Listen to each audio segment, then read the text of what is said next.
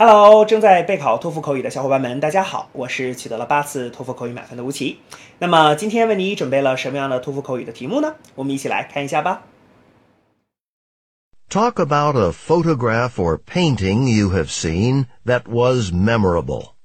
Explain what you liked or disliked about it. Begin speaking after the beep. Well, um, I really like this family picture, um, which was taken, uh, you know, at the beach during the last family holiday. Um, I like this picture because um, it brings me back those sweet memory. I mean, my parents and I were having a good time on the beach. Uh, my mom was doing some sunbathing. Um, I was actually uh, building a sand castle, and my father was actually playing the beach volleyball. You know, we all felt really happy and really relaxed at the time.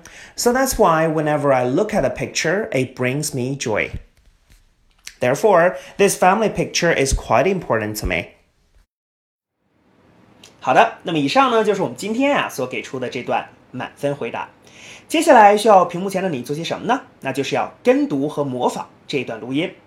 放一句录音，跟读模仿一句，再放一句录音，再来跟读模仿一句啊！所有的整段录音呢，反复模仿五至七遍。这样的话呢，相信屏幕前的你就可以掌握其中的单词、短语和句型。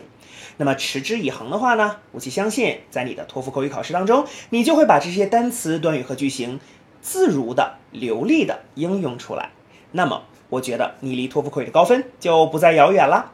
同时，如果你喜欢这段视频呢，不要忘记帮我们按赞，或者是在你的社交媒体上去做转发，可以让更多的小伙伴来了解吴奇老师的脱口秀，并且加入到我们的备考大家庭中。好，请你一起加油，我们明天再见了。